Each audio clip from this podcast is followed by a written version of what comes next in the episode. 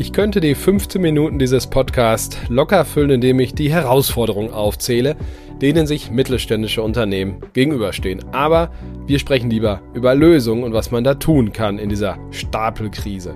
Bei mir ist gleich Falco Weidemeier, Partner bei Ernst Young, kurz auch EY genannt. Dort verantwortet er die Themen Performance und Restrukturierung. Ich freue mich sehr. Markt und Mittelstand, der Podcast. Deutschlands Stimme für Familienunternehmen. Aktuelles und Zukunftsthemen rund um den Motor der deutschen Wirtschaft. Mit Thorsten Giersch.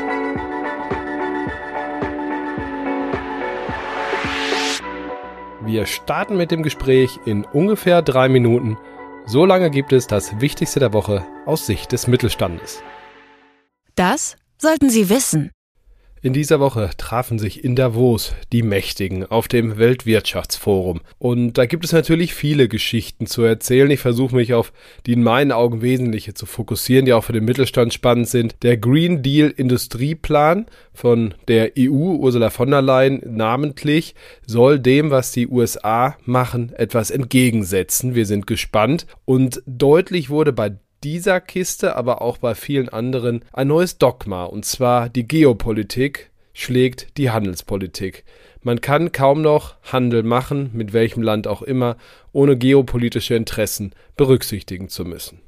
Darauf kann man sich verlassen. Resilienz ist ja so ein Zauberwort dieser Monate, dieser Jahre und widerstandsfähig zeigt sich auch die deutsche Wirtschaft. Das Bruttoinlandsprodukt ist 2022 um 1,9 Prozent gewachsen. Vor dem Krieg hätten wir diese Zahl wahrscheinlich nicht mit dem Prädikat gut versehen. Jetzt mit dem heutigen Wissen und in der heutigen Lage sieht das schon ganz anders aus. Und im Nachhinein stellt man sich die Frage, war die Klage der Gruß des Kaufmanns, wurde so manche Situation schlimmer beschrieben, als sie war, natürlich um auch von der Regierung ein paar Euro herauszuholen. Um ganz ehrlich zu sein, ich merke in den Gesprächen mit Fachleuten nicht, dass man das ganz eindeutig beantworten kann. Wir werden es sehen müssen. Damit sollten Sie rechnen. Digitalisierung sollte Chefsache sein, ist so ein Pamphlet, das man seit Jahren hört und irgendwie so eine Sache ist. Naja, seit Montag ist zumindest Cybersecurity formell betrachtet und auch juristisch betrachtet Chefsache. Am Montag ist ein Gesetzespaket der Europäischen Union in Kraft getreten und das verpflichtet Organisationen in verschiedenen Branchen zu stringenterem Schutz gegen Cyberangriffe. Und das heißt namentlich auch das Management. Also wegducken gilt nicht mehr. Das könnte Sie irritieren. Keine Veränderung kann auch eine spannende Nachricht sein. Im Vergleich zu vor fünf Jahren hat sich die Zahl der Dienstwagen nicht verändert. Das finde ich insofern bemerkenswert, weil ja nicht zuletzt durch Corona eigentlich deutlich weniger gefahren wird, sagen zumindest alle, weniger Dienstreisen anstehen und naja, überhaupt man doch nachhaltiger werden will. Und da ist natürlich eine Zahl der Dienstwagen schon etwas, was ins Kontor schlägt. Offenbar haben sich all die Alternativen bei den Nebenleistungen, ich will jetzt gar nicht nur E-Bike nennen, da gibt's noch viel mehr, noch nicht so wirklich durchgesetzt. Die Steuervergünstigung für Hybride hat weder der Umwelt geholfen, noch, glaube ich, war es eine sinnvolle Maßnahme für den Staatsdeckel. Vielleicht wird es ja besser, wenn solche Förderungen wegfallen. Schwierigkeiten, wohin man schaut, aber in den nächsten Minuten wollen wir Ihnen, liebe Hörerinnen und Hörer, strukturiert Mut machen. Was ist für jede und jeden Einzelnen, aber vor allem für Führungskräfte wichtig in dieser sogenannten Stapelkrise? Worum sollte man sich als erstes kümmern, was beachten? Mein heutiger Gast ist Falco Weidemeier, Global Head of Turnaround and Restructuring Strategy bei Ernst Young EY. Grüße Sie, Herr Weidemeier. Schönen guten Tag. Ihr Titel klingt so ein bisschen danach, dass Sie nicht nur mit, naja, völlig problemunbehafteten Unternehmen zu tun haben, bei denen es ideal läuft, oder? Das ist richtig. Wir haben mit Unternehmen zu tun, die sich in unterschiedlichen Phasen der Krise befinden oder etwas diplomatischer gesagt in Sondersituationen. Davon haben wir einige im Moment. Was ist, um mal zu hierarchisieren, für Sie gerade das, was vor allem Mittelständler am meisten umtreibt? Ich würde sagen, die, der Zugang zu Finanzierung und der Zugang zu Talent sind vielleicht die beiden kritischsten Faktoren, äh, in denen sich die aktuellen äh, Krisen äußern. Ähm, äh, das passiert ja auch in einer Zeit, in der der Mittelstand hm, stark investieren muss, in Transformation, äh, ökologische Transformation, digitale Transformation, äh, neue Arbeitsumstände und gleichzeitig reagieren muss auf einen sehr disruptiven Markt. Äh, und in dieser Zeit äh, muss der Mittelstand trotzdem an seinen Leuten festhalten, die gut ausgebildet sind, ähm, neue Talente gewinnen und dafür sorgen, dass man nachhaltig finanziert ist, nicht nur fürs Tagesgeschäft, sondern auch noch für die Transformation. Und das ist eine große Herausforderung. Nun kann man ja aber auch sagen, uh, eigentlich sieht es ja gar nicht so schlecht aus. Die Aktienmärkte hätte man sich auch schlimmer vorstellen können. Gerade jetzt, Anfang des Jahres, ja wieder gut gelaufen. Ähm, wie sehen Sie das? Wie ist das Umfeld? Äh, ist es, machen wir Medien das manchmal schlechter, als es ist? Ich glaube, die Tendenz gibt es.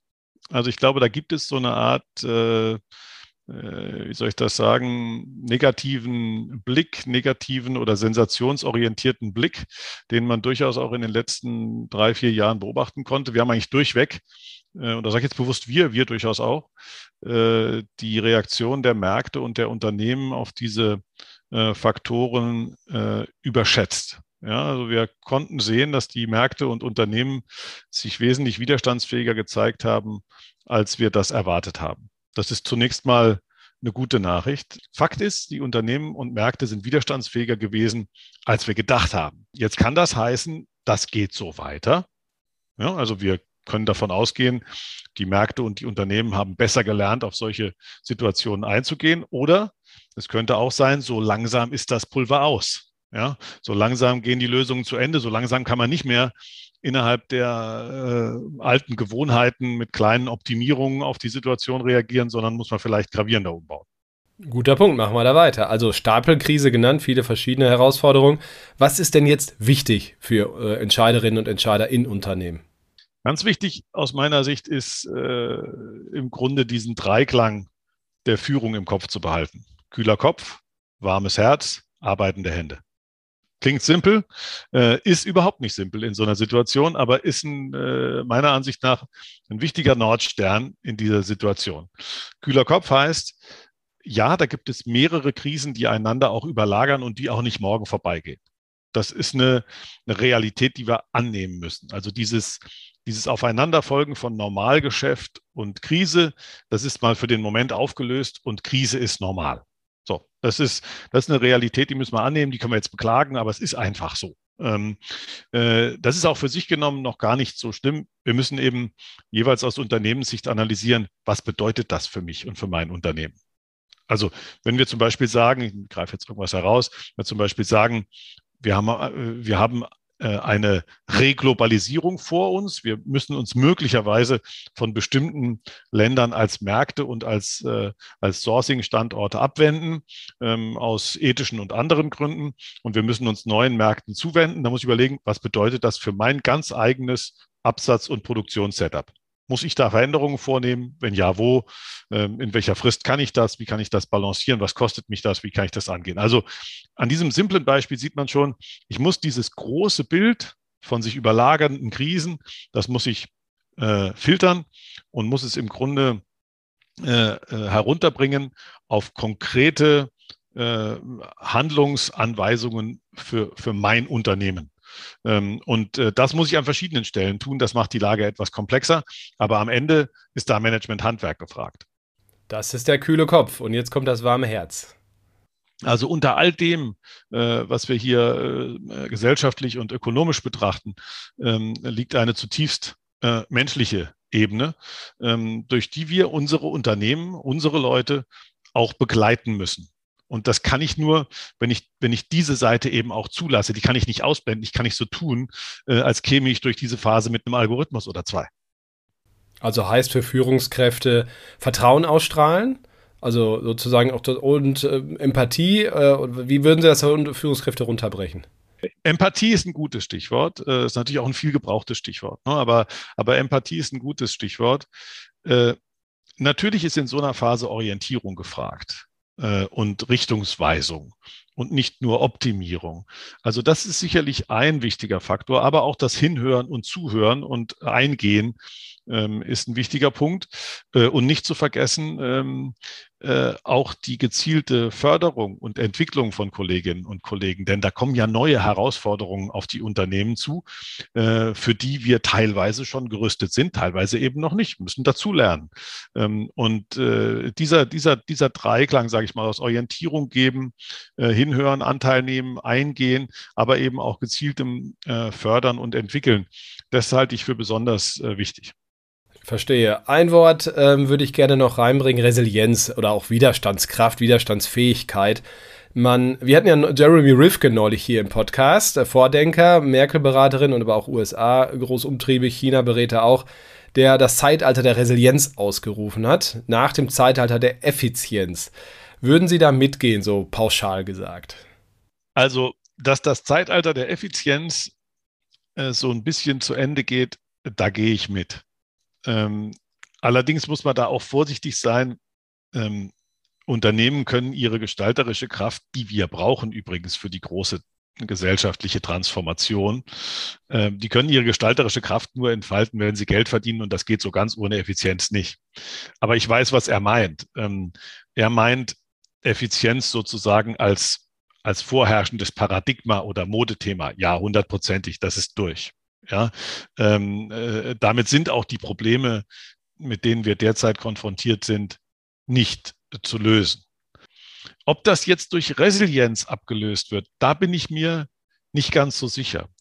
Also ich, ich versuche das etwas breiter aufzufächern und zu sagen, wir, wir gehen eigentlich von kurzfristigen finanziellen Zielen und, und, und Performance-Indikatoren zu längerfristigen Werten.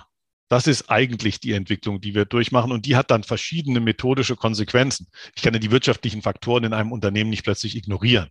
Aber es kommen eben ökologische, soziale, gesellschaftliche, äh, compliance-relevante äh, Faktoren hinzu, die gleichberechtigt neben diesen finanziellen Zielen äh, funktionieren und fungieren.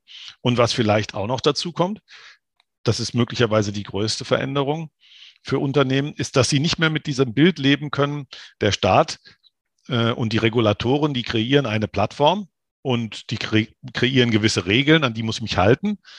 Aber abgesehen davon mache ich das, was ich am besten mache, nämlich Profit. Äh, und diese Compliance-Logik, die ist mal durch mitgestalten ist angesagt, sonst kriegen wir die großen Herausforderungen, die wir da haben, nicht in den Griff. Klingt logisch. Apropos gestalten, zum Abschluss vielleicht noch die Frage, was ist so ein bisschen das Hausaufgabenheft für Führungskräfte dieser nächsten Monate, damit sie auch gestalten können? Also was sind so die wesentlichen Sachen, die Sie sagen, oh, achte drauf?